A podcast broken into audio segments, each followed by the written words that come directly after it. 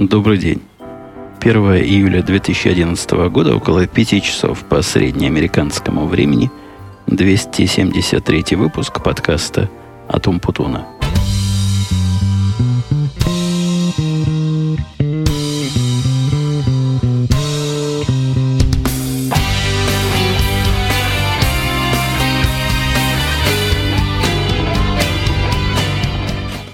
Вчера, даже точнее говоря, позавчера – я отдал анонс, что сейчас все брошу и в виде компенсации к не поехавшему меня на работу, э, не поехала я на работу по причинам, что просто не мог отойти от компьютера, от телефона, и совершенно немыслимо было в процессе очередного микрокризиса сесть куда-то и поехать. Но не говоря уж о том, чтобы подготовиться. Так что не поехала я на работу, потому что кризис закончился часа в три, в три дня – то есть ехать на работу как-то уже смешно. Во-первых, пробка уже обратно есть.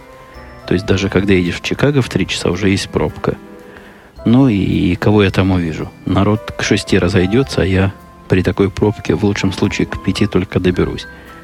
Поэтому сегодня без всякой преамбулы, без всякого анонса и без всякого объявления пошел тихонько в, во двор своей фазенды записать очередной вот как тут вначале сказал, 273 выпуск.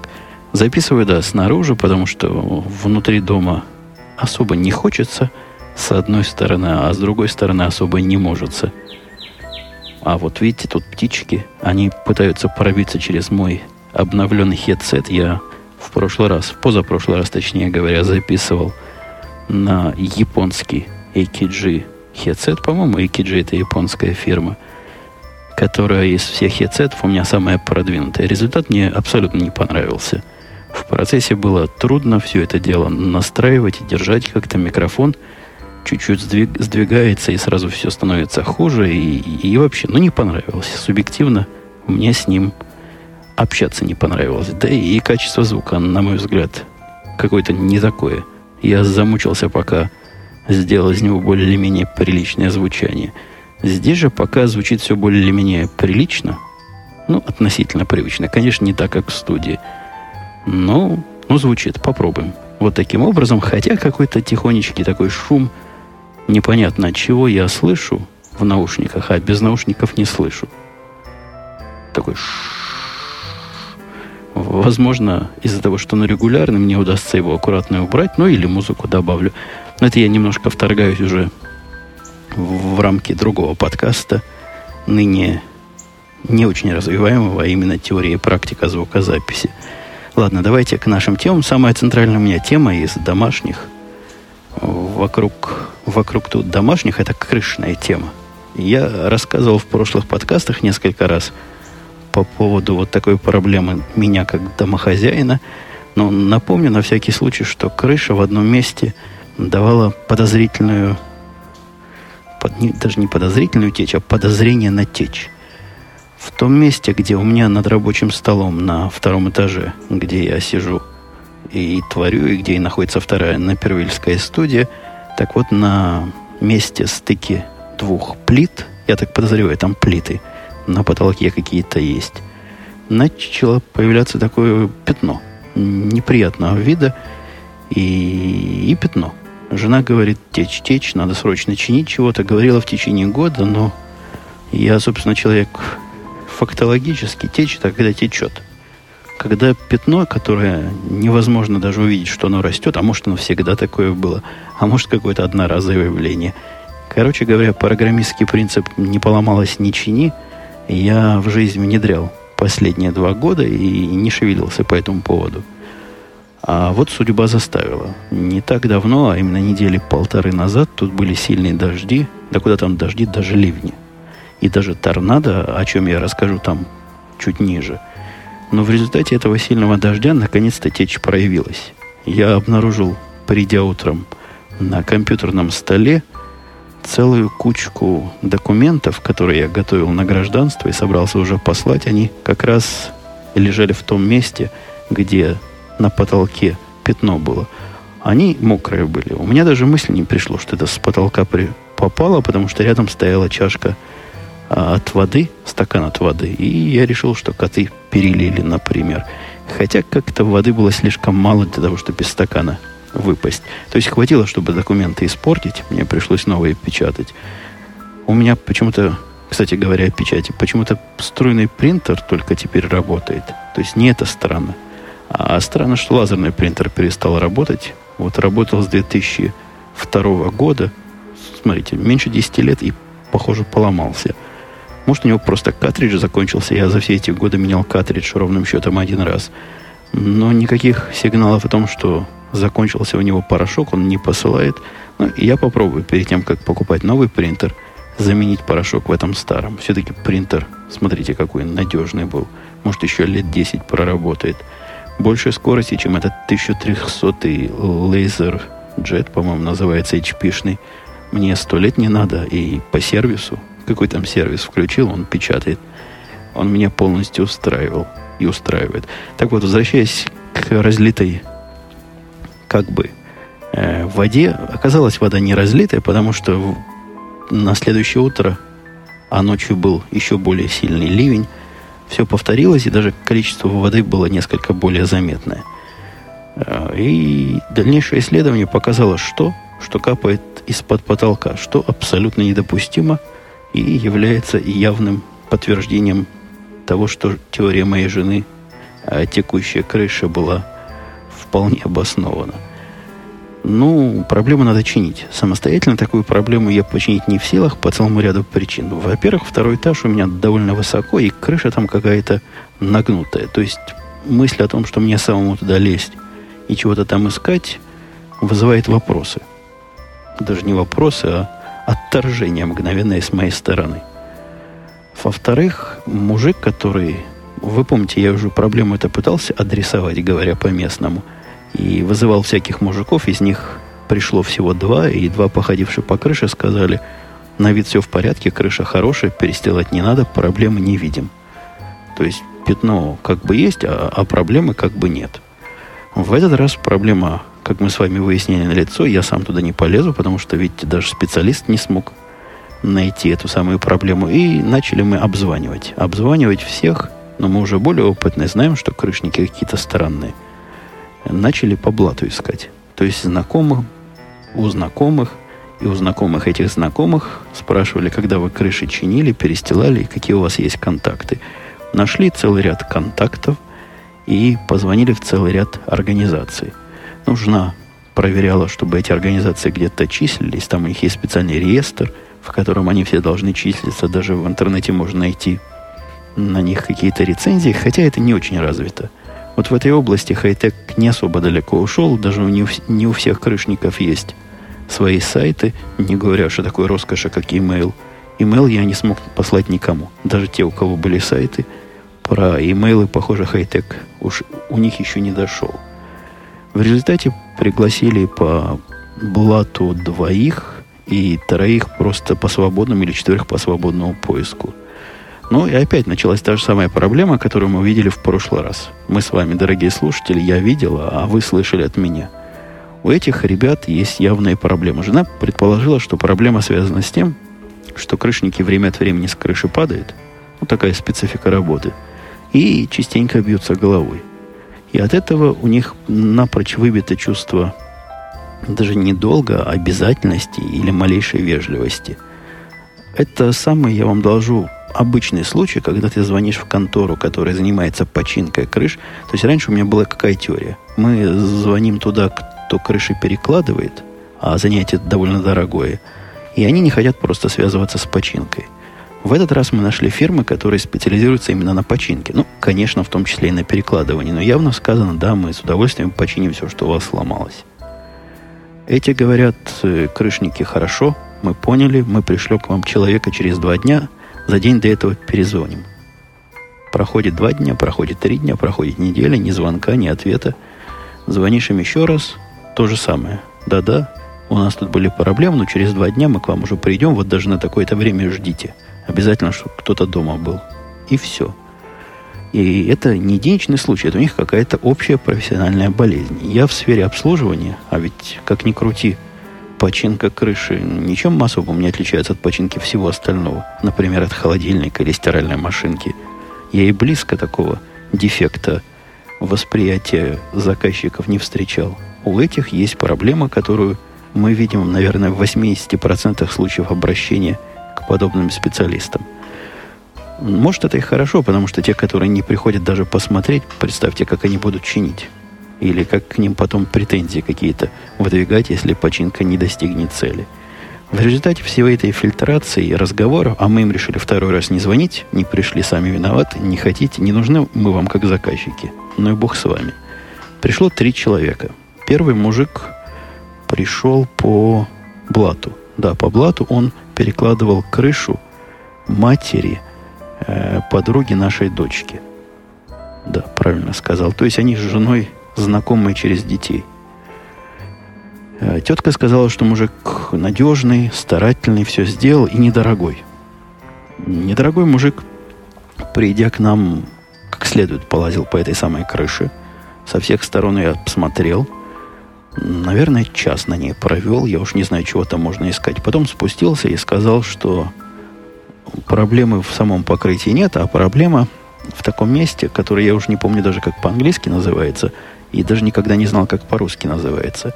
Но вот в том месте, где крыша гребешок, где вот такой загиб, где два пласта крышных сходятся друг с другом, там есть специальная такая приблуда, вот под нее вода подтекает, потому что она где-то там прохудилась. И он утверждает, что ничего больше быть не может, потому что все остальное нормально. Вот только оттуда и, и только так можно. И надо эту приблуду поменять. Рич Вент, по-моему, называется это. А может, просто Рич. Что-то в таком роде. Кроме того, он еще сказал, что наши гаторы, от слова аллигаторы, в одном месте отходят, но это сливные трубы, которые вдоль крыши идут, чтобы собиралась вода в нужное место. Это не причина вовсе проблемы, а просто из-за этого вода может не туда вытекать, куда положено, и затекать в подвал. В подвал она не затекала никак, по дому она тоже на вид не затекает – ну, мужик сказал, специалист, надо поменять эти самые гаторы. Значит, поменяем. Мой вопрос, понятно, был прямой и недвусмысленный, сколько будет стоить. Он говорит, ну что вы, что вы, как я могу вам дать цену, пока я не начал работу? Ну, мы же тоже не сегодня сделаны и, и знаем, что бывает такое понятие, как оценочная стоимость работ, о чем я ему прямо и сказал. И я ему объяснил, что браться не могу – за проект, цены которого близко не представляю. Хотя бы пусть порядок цен назовет. Порядка цен он тоже назвать отказался, но сказал, что должен прийти ко мне еще раз, вот для того, чтобы ответить на этот вопрос и еще раз чего-то там померить. Это удивительно немножко, потому что его визит как раз и был для того, чтобы эту самую оценку провести. Но, видимо, он не произвел оценку работы, а произвел оценку текущих разрушений – он действительно ушел и действительно часа через три пришел с какой-то более другой рулеткой. Он мне ее гордо показал, сказал, вот, вот тот самый инструмент, при помощи которого мы сейчас все оценим. Не знаю, что за волшебная рулетка была, он там еще мерил полчаса чего-то, спустился и дал нам наборчик цен. Цены, я вам должу, удивили меня размерчиком. Я ожидал, я не знаю откуда, но из представления об общем характере вещей и общем порядке цен на работы, я ожидал, что будет это стоить долларов 700. Вот такое у меня было чувство. И его цена, а он там расписал, чего менять и как менять, вот что обязательно, что не обязательно. В общем, полный набор, полный комплект того, что надо сделать по его цене, должен был бы обойтись по его эстимейту, по его предположению, в 1800 долларов. При этом та часть, которую надо сделать обязательно, стоит 1000, по-моему, 500 или 1400, а остальное по желанию, хотя тоже он крайне рекомендует сделать. Список материалов прилагался, сколько работать людей будет, как долго. Ну, результат такой. Будет работать на крыше три человека в течение полудня, и вот мы заплатим вот под, под 2000. Причем мы понимаем, что это estimate, то есть приблизительная стоимость. На практике они, конечно, накрутят еще там процентов 10-20 и гадалки не ходи. Цена удивительно большая, потому что... Ну, с чем я могу сравнивать? С тем, что соседка рассказывала, когда она год назад перекрывала крышу, вот этот самый мужик, ей всю крышу, включая вот эти все штуки, которые я не помню название, сделал за 6 тысяч. То есть всю крышу, понимаете, все вот эти плиточки, все эти подложечки, подстилочки, полностью новую крышу за 6 тысяч. А здесь за треть от этой суммы какую-то одну только штуку перекрыть. Возможно, мои понятия дилетантские. Это крайне сложная работа, но мне показалась цена загибистой. Загибистой это раз. Во-вторых, надо узнать и другие мнения. Благо, появился еще один специалист, который был на редкость немногословен. То есть он пришел, сказал, где проблема, я ему показал. Он походил, молча посмотрел, какой-то он такой азиатского вида специалист был полез на крышу, долго там чего-то делал, никаких вопросов не задавал, спустился, говорит, я уезжаю. А ответ на вопрос, а, а сколько и как, он сказал, да, протекает вот эта штука, то есть подтвердил диагноз, и ее надо чинить или менять, или улучшать, и сказать он мне ничего не может, потому что у них так не принято. А принято у него пойти в офис, доложить свои технические изыскания соответствующему отделу в офисе, и отдел пришлет мне по почте ориентировочный счет, то есть официальный документ, который мне расскажет, сколько примерно все это будет стоить, плюс-минус. Пообещал прислать в течение двух дней. А починка, он сказал, займет тоже полдня, может, день. И ушел. Ушел я, честно говоря, не особо надеялся увидеть от него хоть какой-то счет. Помню о том, что люди-то они все какие-то странные, необязательные. И ни через день, ни через два, ни через три. Ну, сколько тут почта локальная может ходить? Счета никакого не было. Посему вызвали мы третьего, а третий оказался практически наш сосед. Живет он не на нашей улице, но от нас, наверное, минут пять до него ногами ходить. Вот совсем рядом по карте. Живет, тоже его кто-то порекомендовал, и жена его независимо нашла и самостоятельно. Некий Джон. Зовут мужика Джон. Э, я, я имя его знаю, в отличие от других, потому что Почему вы, вы поймете ниже. Он тоже, как все, поисследовал не так долго. Минут 20 по крыше ходил, спустился, говорит, да, все понятно, надо менять вот эту же штуку, которую те остальные сказали. И я готов взяться, это как раз наш профиль, все в порядке, все починим, будет как в лучших домах. На мой вопрос, а, а сколько? Он сказал, нет, подождите, давайте сядем. Можно я займу минуту вашего времени, сказал этот самый Джон – и сели мы за наш барный столик. Я ему даже, по-моему, водички налил попить со льдом и с пузыриками. И вот, попивая водичку, он достал из своего м, чемоданчика такого, довольно увесистого чемоданчика, книгу толщиной сантиметров, м, я про корешок говорю, 10, наверное. Такая дикая толщина у этой книги из-за того, что каждый лист, который внутри, такой большой скоросшиватель, и каждый лист – в отдельном полиэтиленовом пакетике, а некоторые листы вообще промышленные образцы того, чего они предлагают и чего они делают. И начал он меня пригружать тем, что у него за фирма, как он давно этим занимается, почему он этим занимается, начиная со своего образования. То есть за следующие, вы помните, он минуту обещал, за следующие полчаса его монолога, который я прервал всего один раз, он мне рассказал, что закончил колледж, он очень этим гордится, хотя колледж – когда мальчик мой узнал, что за колледж, он покривил морду, сказал, что это самая отстойная тут, самая отстойная высшая школа в округе. Ну, вот закончил он колледж по такой же специальности, как мой мальчик. Быть, значит, это было 25 лет назад, мужик не очень молодой, маркетингом заниматься. Но не понравилось ему быть маркетингом, заниматься коми-вояжерством. Это единственная работа, которую он нашел. Ну, то есть ездить от двери к двери или от фирмы к фирме и, и втюхивать какие-то товары.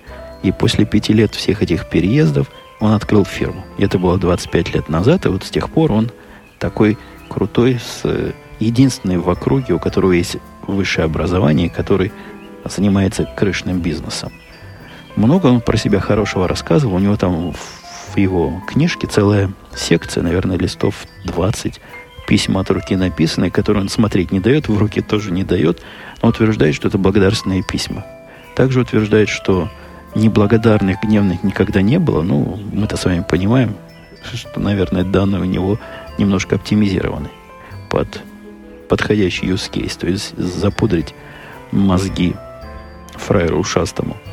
Дальше, после того, как он про себя рассказал, минут 10, наверное, рассказывал, в том, тут я его один раз перебил. Он рассказал, что из-за того, что у него такой большой опыт, город Чикаго, или, по-моему, даже штат Иллинойс назначили его ментором, то бишь учителем над другими же крышниками, и он проводит с ними какие-то внутренние лекции, конференции и занимается повышением, расширением и улучшением, углублением. В общем, улучшает качество их работы. Тут я его и подловил, говорю, опаньки. А у меня, говорит, Джон, тебе претензия. Хреново ты улучшаешь. Рассказал ему, какая проблема со всеми его коллегами, которые не приходят по звонку, не перезванивают, исчезают. Не дождешься от них э, никакой весточки. Он покачал головой и что-то невразумительное. Не дал никакого ответа. То есть никакой загадки. Загадка осталась, никакой разгадки у нас не появилось. Не сказал, что, а, да, действительно падают, стукаются. Нет, не подтвердил. Сказал, да, у нас такой бизнес, вы видите, с кем приходится работать. И горделиво посмотрел опять же на свой диплом, который все время держал в левой руке. Колледжевский диплом по маркетингу. Не шутейное, доложу вам дело. После этого он начал меня образовывать по поводу крыш. Причем видно человек э, с техническим образованием. Ну, или книжки читал подходящие.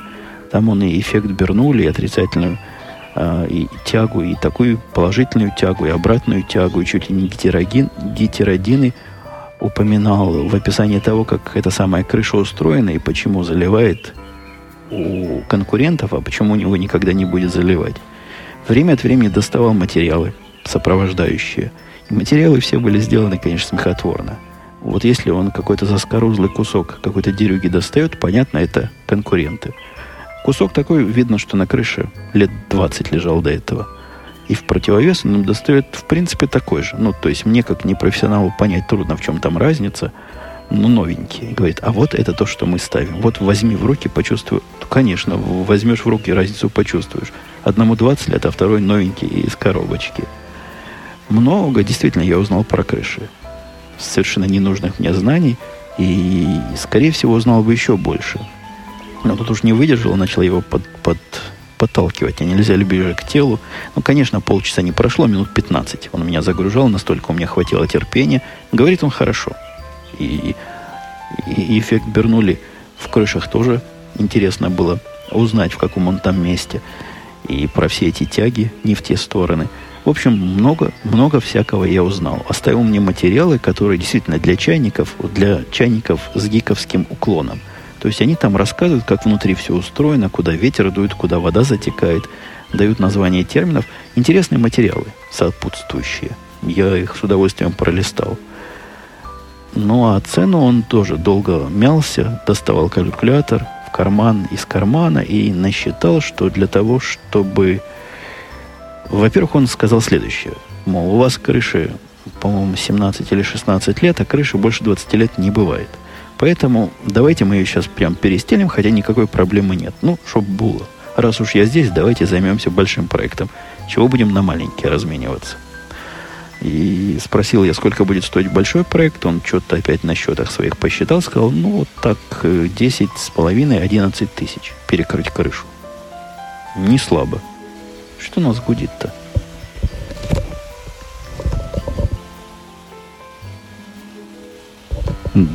Специально снял себе все это хозяйство. Сейчас опять настраиваю. Специально снял хозяйство, проверить, что гудит, шипит, это нормально. Это у соседей где-то поливалки включились, громкие. И даже в наушниках оно тише. Вот, выключились. Даже в наушниках тише, кажется, чем в жизни. На чем я остановился? На цене. Цена крутая за, за замену крыши. Хотя, может, так оно и должно быть. Крыша у меня многоярусная, возможно, дороже, чем у матери нашей дочки и должна быть. Матери, подружки нашей дочки. Вот. Цена ремонта, которую он выкатил, тоже оказалась тысячу шестьдесят, по-моему, он сказал. То есть, по сравнению с тем первым, сильно лучше. Но в то же время он еще рекомендует поменять то-то, то-то и то-то. И в сумме примерно к 1600 вся эта процедура нами выльется. Ну, минимум, который надо, чтобы не текло, это 1060. При этом он активно меня пропагандировал на полную замену крыши, не только из-за того, что раз он уже здесь, давайте сделаем по-большому, как надо, концептуально, а из-за того, что он мне говорил, ну вы понимаете, вы человек науки, вы инженер, я инженер. Он спросил, чем я занимаюсь. Мы, мы с вами должны верить в дли, длинные решения, то есть решения, которые long term, которые я сделал, и потом 20 лет или 30 лет голова не болит. А вот если мы сейчас починим, то через три года нам придется все равно, когда будем крышу перекладывать, эту деталюшку придется выбросить, и вы за нее как бы два раза платите. Такая была у него линия убеждения. Я его поблагодарил, еле выпроводил, но он поручкался. В процессе он еще успел узнать, откуда мы, и где мы жили, раньше жили до этого, и чем жена занимается, и сколько детей, и как дети учат. Все успел выяснить. Видно, что по маркетингу колледж его обучал 25 лет назад как надо. Даже, наверное, переучили. Ну, хороший был кандидат, то есть, если делать то, что мы собирались сделать, получается около тысячи, а тут на следующий день, после того, как он ушел, и я уже даже ему успел позвонить, сказать, да, давай, начнем. Пришла наконец-то, э, наконец-то бумажка от тех вторых, которые молча ушли, пообещали прислать. И там цена сказана на замену как раз того же самого, плюс замену этих самых аллигаторов, то есть этих отпускных, спускных гаторов труб в двух местах, в которых они отходят. И все вместе, не поверите, 475 долларов. То есть в два раза, более чем в два раза меньше, как-то кривовато, более чем в два раза. Ну, в два раза и, и более дешевле, во, дешевле лучше получится, чем все остальные вместе взятые и в частности – я по ним покопал, в интернетах про них написано мало чего, но все, что написано, неплохо. Позвонил, согласился, перезвонил мужику, сказал, нет, мы с тобой не будем работать, ты меня. Сказал я ему, правильно убедил, что у нас решение короткое, а на короткое решение тратить большие деньги с тобой я не буду, буду тратить с теми, кто предложил сделать все это гораздо дешевле. К чести своей он, то ли у меня голос был непокобелимый, то ли у него уже сил не было со мной дальше разговаривать после той первой сессии. Он со мной попрощался, поручкался по телефону, сказал, все в порядке, сэр, я понимаю, да, вот так жизнь, у одних дешевле, а у других зато качество и колледж. И все. И теперь мы в четверг, в пятницу ждем вот этих, вот этих контракторов или крышников, или руферов по местному, которые придут и обещают все починить. Они же и гарантию дают. Я поинтересовался, есть ли гарантия. Сказали, да, на ремонт гарантия, по-моему, два года. Если я ничего не путаю, а может даже три. Хотя там, там мудрено. Вы знаете, когда в сложной системе чего-то ремонтируешь, они гарантию дают на ту часть, которую они заменили. Мне с земли трудно проверить, что именно они заменят и на что именно дадут гарантию. Ну, попробуем. Попытка не пытка, а вдруг получится. Действительно, цена, цена соблазнительная. А, длинная у меня была, да, длинный кусок про крышу. Просто надо будет в виде картинки к этому подкасту крышу дать. Ну, что вы хотите? Крыша это большую часть моей недели и моей активности заняла. А, кино вышло от меня на днях. Ничего особенного на сайте подкастом.com и на YouTube. Там, если вдруг знаете, каналы бывают, там есть мой канал. Так вот, кино это там есть, можно на него посмотреть из из, из специфики там одна только.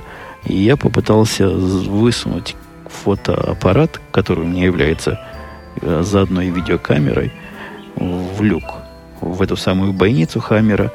И крепить там его особо нечего, поэтому я его на соплях прикрепил. То есть практически согнувши лапки э, обезьянки, этой горилки, такого гибкого крепления – прицепил к тому месту, за которое стеклянная крыша залезает. Там можно это прицепить, но не прочно. В результате оно так непрочное получилось, болтается как не знаю что, хотя я пытался как мог. В процессе поездки абсолютно было невозможно контролировать, чего то оно снимает, болтается оно или нет, потому что я смотрю прямо на дорогу, а оно вверху торчит. Ну, вот такой экспериментик провел. Результаты доступны. И, конечно, не, не избежали обычного комментария, который, для которого надо, наверное, клавиатурное сокращение у меня на сайте ввести. Ввести кнопку такую поставить, написать комментарий, а дороги у вас оказываются тоже плохие. Ну, вот этот комментарий там присутствовал непременно. О том, что трясет на каждой кочке, несмотря на то, что в ролике было сказано явно, что у нас крепление новое, будет, наверное, трясти. Тоже не избежали, ну, ну и ладно. Если вас или тех, кто этот комментарий оставлял, радуется, что и у вас трясет. Ради бога, радуйтесь. Мне чего с этих дорог? Я контрактором по постройке местных дорог вовсе не являюсь. На мой вкус они вполне достойные и позволяют легко переехать из точки А в точке Б не только на Хаммере, но и на Хонде, на которой мой мальчик везде рассекает. Э, эпопея или, это я уже к другой теме перехожу, эпопея или сага о том, как ставили тещи интернет, не закончилась. В прошлый раз я слезами заливался, рассказывая, как все непросто. В этот раз ситуация накалилась до предела, то есть поставили все все. Мужики, они, вы помните, должны были охранники сговориться с интернетчиками, все вместе поставить. Они сговорились. Сначала пришел интернетчик, чего-то поставил, потом пришел охранник, чего-то свое поставил. В результате из того, что работает, телефон продолжает работать, охранная система продолжает работать, интернет, те, кто ставили, сказали, работает тоже. Говорят, видите, лампочка, как они обычно говорят, лампочка горит, кабель протянут, все, наша работа закончилась. Э, раутер этот рогатый, Wi-Fi, который они заставили купить, у них то ли у самих мозгов не хватило подключить, то ли они считают, что это не их работа, а теща должна сама делать, но они сказали, не наш, не наша проблема. С нашей стороны пуля вылетела, больше нам чинить здесь некуда. Нечего, ищите сами. Это у вас такой не компьютер, а вот если был компьютер, сказали они, все бы работало. Но это были те же самые специалисты, я напомню, которые заявили, что Airport Express, который я теще передал, работать не будет в России, потому что в России Wi-Fi без рогов не работает. От этих специалистов многое ожидать не приходится – и последняя надежда была на то, что вот этот мальчик, который занимался установкой или переподключением ее охранной системы, он себя выдавал за большого компьютерного специалиста и пообещал ей за мзду малую все починить, все подключить. В результате просидел он там целый день. Как потом выяснилось, он сам нескромно признался, что весь этот день он игрался в iPad, делал вид, что работает, игрался в iPad, потому что ему очень понравился в конце тоже смущаясь, предложил теще оставить свой паспорт, а самому отнести iPad своему другу, потому что друг большой специалист по iPad, и вот уж он точно возьмет его и чего-то там сделает, и в результате интернет заработает. Ну, захотелось поиграться вместе с другом, молодому человеку. Так трудно было от него отделаться, что они мне даже позвонили как бы за консультацией. Это я потом понял, что это теща без, безнадеги абсолютно. Этот ей голову морочит – и я поговорил с этим молодым человеком в 7 утра по моему времени, не приходя в сознание, но даже в таком состоянии я понял, что он вообще не понимает, о чем говорит. То есть у него не было ничего, никакой общей темы со мной поговорить. Единственное, что он мог сказать, что кабель подключен, но дальше не работает. После этого разговора теща, видимо, с чистой совестью смогла его наконец-то выставить. Просидел он там, повторюсь, целый световой день, играясь в наш iPad. Я в полном отчаянии и в полном кризисе жанра. Ну, ну чего делать? Интернет уже куплен, поставлен. Провайдер утверждает, что работает. Точки зрения iPad, Wi-Fi тоже есть. То есть к Wi-Fi он подключен а интернета нет. То есть дальше дело не идет. Ну, скорее всего, специалисты понимают, что то ли PPOE неправильно настроено, то ли они вообще его не настроили. Я не знаю. То ли провод куда-то не подходит. Мне-то отсюда не видно, с тещей это обсудить по телефону абсолютно невозможно. То есть она теряется и в ступор входит от простых для нормального гика вопросов. И кинул я клич, не помогут ли мне добрые люди. Нашлось целых два добрых человека – которые высказались местные таганрогские желание помочь, такие достойные люди согласились помочь.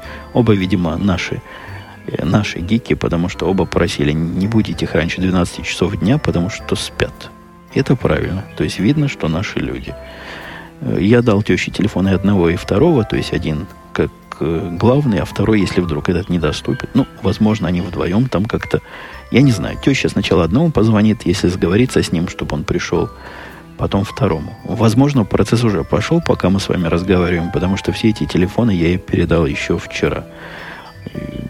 Еще раз, глубокая, чисто человеческая благодарность тем, кто откликнулся. На удивление, немного у меня, видимо, слушателей, которые умеют интернет настраивать в Таганроге, потому что вот эти два отклика, это и все было. Было еще пару откликов из Ростова, ну, это довольно далеко, и еще один как сказал человек, в 200 километрах от Таганрога, но готов был поехать. То есть слушателей немного в том районе, но те, кто откликнулись, просто энтузиасты, молодцы и готовы помочь. Спасибо им То есть вам, дорогие, большое. Все, эпопеи наши закончились, остались кошки. Кошечки, собачечки, которых я часто пощу в Твиттере, и жена надо мной издевается по этому поводу. А, оказалось, что у кошек нет нюха. Я даже не знал, что у них такая проблема есть, или такая специфика организма. Но, видимо, нюх у них, или нюх, или мозг, ну, что-то у них явно отсутствует у обоих. То есть, глядя на популяцию из двух кошек, что у нас есть, я могу прийти к выводу, что, скорее всего, такие у всех остальных. А, суть явления в том, что собачка наша, которая на зиму зарастает, а на лето стрижется, постриглась. Слушайте, по-моему, эту историю уже где-то в Твиттере рассказывал. Ну, повторение мать учения. Постриглась собачка. Пришла совершенно лысая. Она нас Миттельшнауцер, когда зарастает за, за зиму, как такой небольшой медведь. Ну, такой небольшой совсем медведь. Чуть выше, чем... Не, не чуть выше. Мне по колено. Наверное, медведь такой. И кошки с ней были в любви и согласии, дружили, она их игнорировала. В общем, полное взаимопонимание. Когда же мы ее привезли ту же самую собаку, которая, я уверяю вас, пахнет, скорее всего, так же, с точки зрения других собак и, наверное, кошек, мне казалось, они ее не узнали в упор, и началась конфронтация. То есть эти кошки раздувались в ширину и в высоту, хвосты вытягивали, лапы вытаскивали. Невозможно было их рядом держать. Это был какой-то ужас и кошмар. Они отказались воспринимать вот эту стриженную собаку как улучшенную версию той не стриженной. Продолжалось это странное действие дня, наверное, три. Ну, то есть увидит, проходит кошка, увидит эту странную собаку новую и прыгает, кидается, шипит, прыгает в сторону. Не, агр- не агрессивно атакует, но явно предупреждает, что сейчас врежу. Собака вообще никак на это не реагирует, то есть она кошек игнорирует. То ли презирает, то ли не считает, считает ниже своего достоинства с всякой мелочью пузатой связываться, не знаю. Но кошки меня удивили. За два-три дня привыкли, теперь опять вместе спят, вместе едят. Хотя тоже вместе это условно. Кошки подъедают собачью еду, когда собачки рядом нет. А собака не, собака их еду не трогает. Гордая она у нас.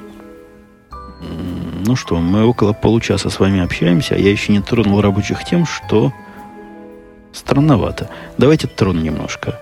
Немножко трону с э, одной из моих любимых тем, околоработных э, совещаний. Первый раз я поучаствовал в том, что называется на местном корпоративном языке архитектурное одобрение комплексного решения. Я специально вот так перевел старательно до нашего подкаста и записал себе Evernote в который сейчас гляжу на iPad. Это, это самое архитектурное, архитектурное упражнение и времяпрепровождение, наверное, квинтэссенция всякого околотехнического бюрократизма, который я мог бы, да не мог бы себе представить, наверное, который только опытный человек, варившийся вот в корпорациях, может себе представить. Я – оказался недостаточно опытным. Суть была в том, что собралось э, гавриков 17. Не где-то 17, а 17. Плюс я был 18 на телефонную конференцию в какое-то дикое раннее время. Э, по моему времени, по-моему, в 8 утра было что тоже приятности этому не добавляет. Но это вынуждено, потому что некоторые из Европы, некоторые из Южной Америки, некоторые из Индии, по-моему, даже мужик из Австралии был, выбрали время, которое более-менее всем подходит. И начали обозревать наше архитектурное решение. Представлял со стороны нас мужик, который к нам представлен, я рассказывал, представлен, про архитектора этого, который занимается бумажной работой и составлением планов. Вот он составил всякие планы и, и на основе этих планов и своего понимания сообразил презентацию. Презентацию, которая длилась 3 часа 30 минут. Она должна была 3 часа длиться. 30 минут на вопросы лишние ушли. И в этой презентации он совершенно гениально, как специалист, который по капле воды может все строение Великого океана – рассказал, как оно все на самом деле устроено. Нельзя по капле вычислить, как работает океан. Вот нельзя, мне кажется. Хотя, говорят, по одной клетке можно всего человека восстановить. Тут явно был не тот случай. У него возникла довольно четкая, законченная, но абсолютно неверная картина того, о чем он рассказывает, и того решения, которое мы должны вот по результатам вот этого обзора потом применить. Оно настолько не соответствовало ничему и до сих пор не соответствует ничему. И настолько он самоуверенно все это рассказывает. Ну, самоуверенность в том, что, например, в процессе подготовки этой презентации количество вопросов, которые он мне задавал, стремилось к минимуму. Ему было сказано не отрывать специалиста, то есть меня от работы. У меня как раз тогда что-то важное было. Но, тем не менее, хотя бы готовую презентацию он мог бы мне показать, и, и мы бы избежали вот этого всего. Что про... Ничего плохого не произошло. То есть человек, который не представляет, о чем он говорит, рассказывал 16 э, или 15 другим людям, которые еще меньше представляют, о чем он говорит. В результате они пришли к полному взаимосогласию. Они какие-то вопросы задавали, он на них в меру своего понимания отвечал. Это настолько абсурдно все было, что я даже не знал, сказать ли мне что-нибудь. Начальник мой тоже был частью этого действия. Он сидел, как я, ошарашенно все это слушал. Я ему написал в процессе, в процессе этого телефонного буйства фантазии нам молчать или нам сказать чего-нибудь. Он сказал, сидим, молчим, потому что это начальная сессия – и таких сессий будет много, будет по каждой части. Там много частей. Отдельная глубокая техническая сессия, вот там мы будем уточнять. А, а пока уточнять не стоит, потому что никому, никого и ни к чему весь этот разговор не обязывает. Интереснейший, интереснейший доложу вам разговор. Специалисты вот эти по... Вы представляете, какие должны быть люди, которые целый день вот таким занимаются? Это были не просто вот как меня и начальника оторвали от работы поучаствовать. Нет, это люди, которые вот только этим занимаются. Наш специалист, который восстанавливает океан, как я уже говорил, по капле, это все, что он делает в жизни. А с той стороны, это люди, которые делают то же самое, но вот в этом конкретном случае они должны подтвердить, что решения, которые там предложены, которые он представил, это правильные наши стандартные решения, не расходятся с генеральной линией партии. Все их вопросы были, как оно колеблется ли оно вместе с линией партии, правильно ли колеблется. Он отвечал честно, говорит, нет, неправильно, вот в этом месте неправильно, но мы работаем. И такой ответ всех устраивает. Потому что правильно не бывает полностью, во всяком случае, правильно не бывает ни у кого. Будут у меня еще более глубокие сессии. Мне пообещали, что не будет так рано, и будут только специалисты э, в более узком составе, понимающие, чего они спрашивают. И вроде бы там я буду рулить и выступать, и рассказывать. Хотя практическая необходимость всего этого, ну, более чем сомнительна. Я об этом уже немало раз говорил, повторяться не буду. Э, торнадо, да, еще еще в сторону катастрофы, в сторону страшного, торнадо проходил прямо по нашему штату, куда там по штату, по нашему городку. Он проходил по Напервилю, проходил по Вудриджу, а мы тут со стороны Вудриджа в Напервиле, то есть на границе между Напервилем и Вудриджем находимся. Я к чему Вудридж? Напомню, Вудридж это совсем маленькое место. Ну, это даже не деревня, а поселение, хутор какой-то, на котором 40 тысяч человек живет по сравнению с деревней на Первиль, в которой 200 тысяч, то совсем, совсем ничего. И географически он расположен компактно, там даже есть некоторые высотные дома, по-моему, трех- или четырехэтажные. То есть он не так сильно, сильно разбросан, как подавляющем большинстве одноэтажный деревенский на Первиль. И вот торнадо пообещали, что пройдет прямо через этот Вудриш на Первиль и велели спуститься в подвал. В подвал спускаются, когда сирена звучит, и на нашей старой квартире сирена звучала так, что мертвого поднимет. Здесь она тоже, когда они устраивают учения, каждый вторник, по-моему, в 10 утра она звучит. Ее можно услышать и даже может разбудить. Но на фоне непогоды, а непогода, должна была такая, что было ясно, что не шутка про торнадо. Черные облака, которые вот прямо над головой какие-то страшные облака. Вот с любую секунду оттуда вылезет торнадо из этих облаков. И дождь, и ветер, и деревья гнутся, и на фоне этого сирена не слышна абсолютно. То есть, если ты знаешь, чего искать, может, ты ее услышишь.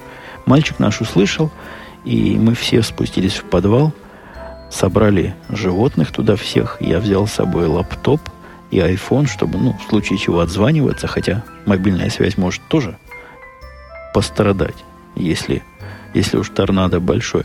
Ну, если только наш дом завалится, то хоть связаться сможем. Компьютер, чтобы не скучно было. В подвале противоторнадном у нас и телевизор есть, и, и радио, и все в порядке. Когда торнадо проходило над нами, судя по гулу, и, и треску, и ветру, телевизор не работал. Он спутниковый, не выдерживает, видимо, такого количества облаков спутниковая связь. А радио работало, говорило оставаться там. Сирена, видимо, гудела, хотя услышать это в подвале невозможно. Интернет работал, поэтому я знал, что верхний этаж еще не разрушен, потому что там у меня Wi-Fi раутер.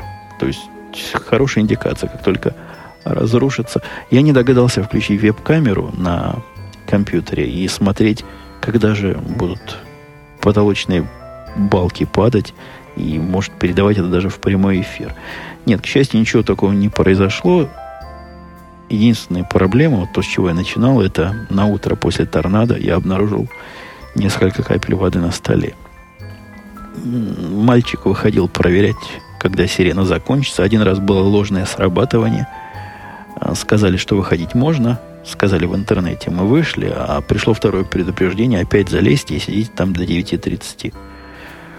Ну, посидели до 9.30, вылезли. Действительно, ветер стих. Посмотрели на радары. Уже к этому моменту и телевизор заработал. А радары показали, что прошло от нас уже идет в сторону Чикаго и туда, севернее, в боки наверх, если глядеть по глобусу Земли. Вправо и вверх, да.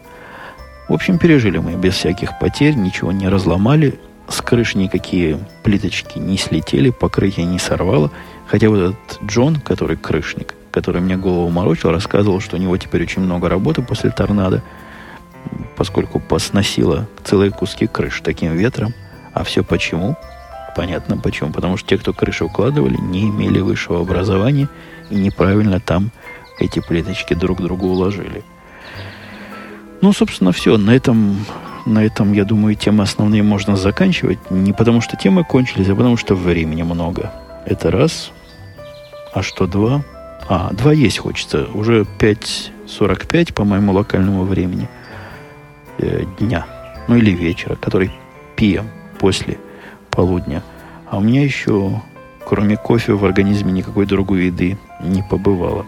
Давайте тронем вопросы, которые тут встречаются. В ваших комментариях встречаются на сайтике.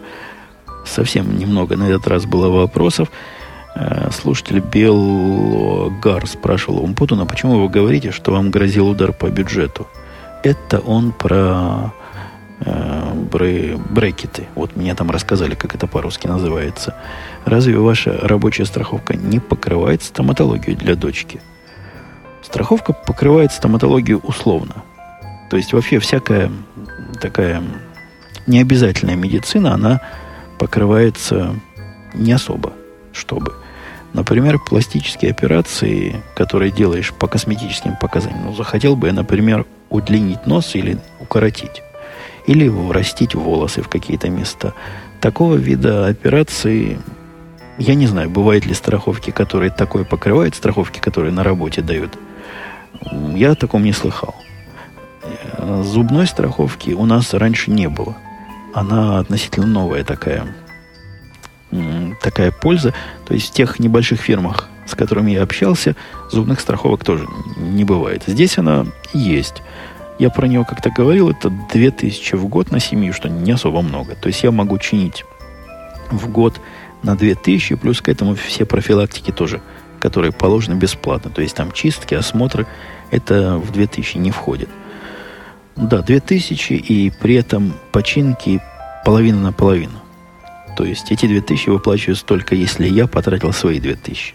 Вот таким примерно образом оно а, работает. Не самый приятный образ, но по сравнению с тем, как у всех остальных, кого я знаю, то есть когда за зубы платишь всегда сам, это очень даже ничего, а стоит, стоит недорого. Эта страховка, по-моему, то ли 20, то ли 25 долларов в месяц обходится с моей стороны, все остальное платит работодатель. По-моему, даже меньше, чем 20 долларов. Помню, какая-то смешная сумма. когда я подбирал себе, на что буду страховаться в этот раз, даже, даже и не думал, брать или не брать, потому что полезно. Полезная совершенно фича.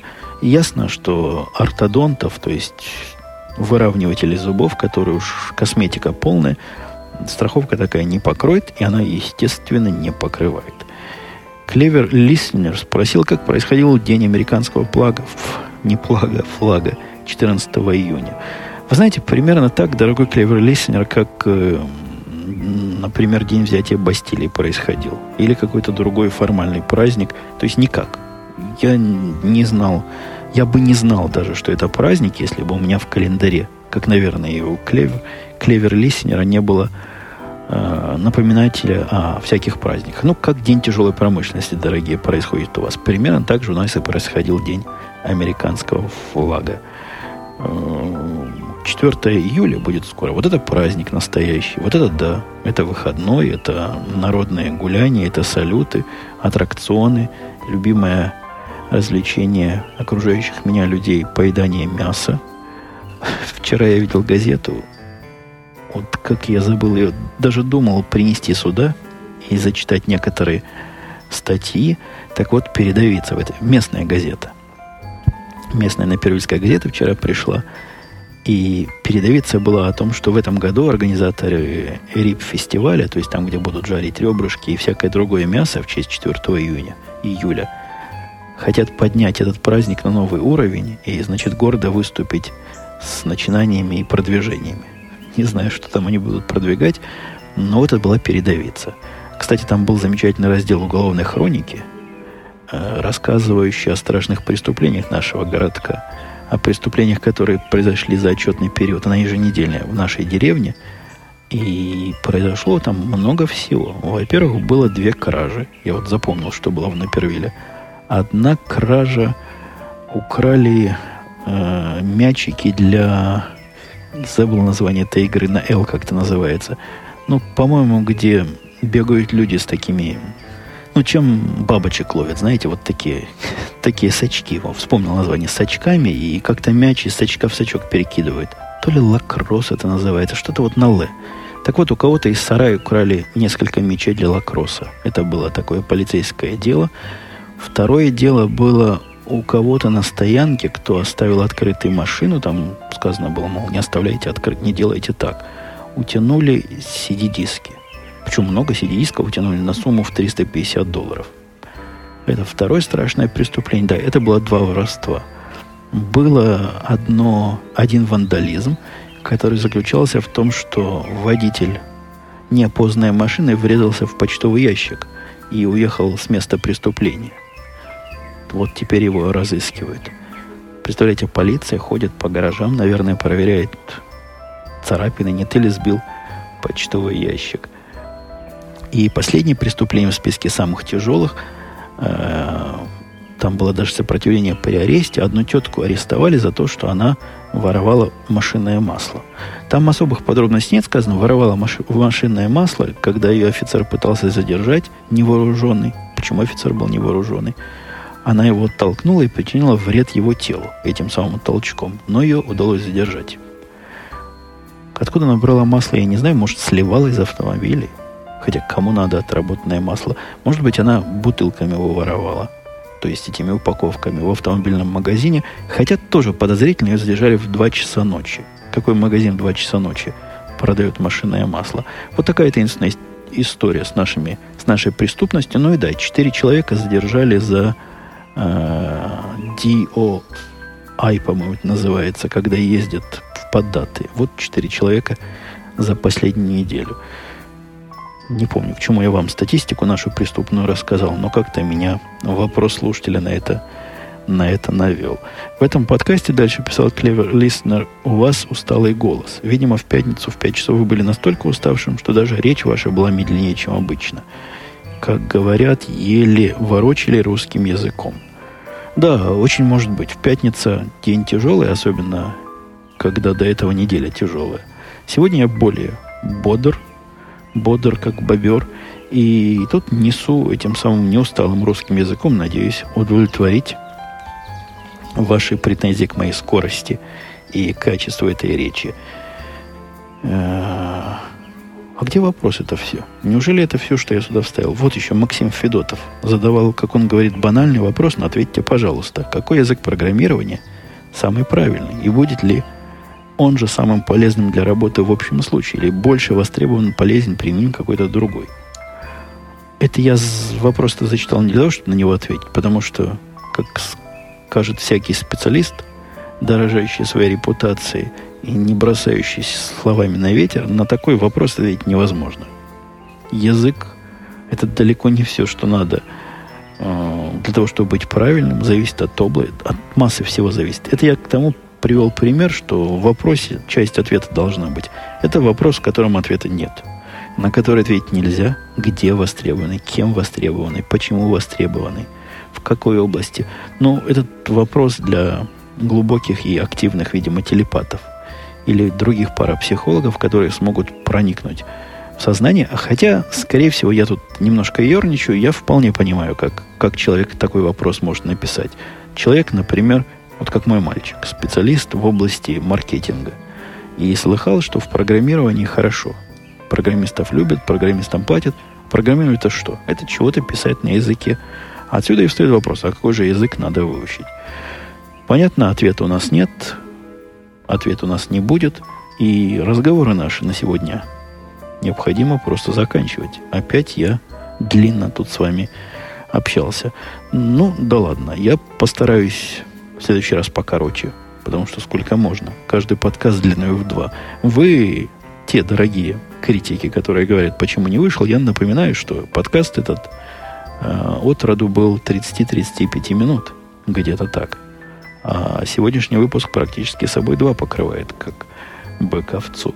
Так что услышимся в следующий раз. Я надеюсь, на следующей неделе. И очень надеюсь в нормальной продолжительности в выпуске не более получаса. Может себе вообще какой-то какую-то новую планку поставить, как я в свое время поставил в подкасте, какой-то был подкаст в UTP поставил, э, хошь не хошь, а больше 20 минут не говори. Было бы любопытно. Хотя, по-моему, идея мертворожденная, и вряд ли я себя когда-то заставлю. И найду достаточно причин себя заставить вот так подрезать свой собственный говорливый язык. Все, пока. До следующей недели. Услышимся.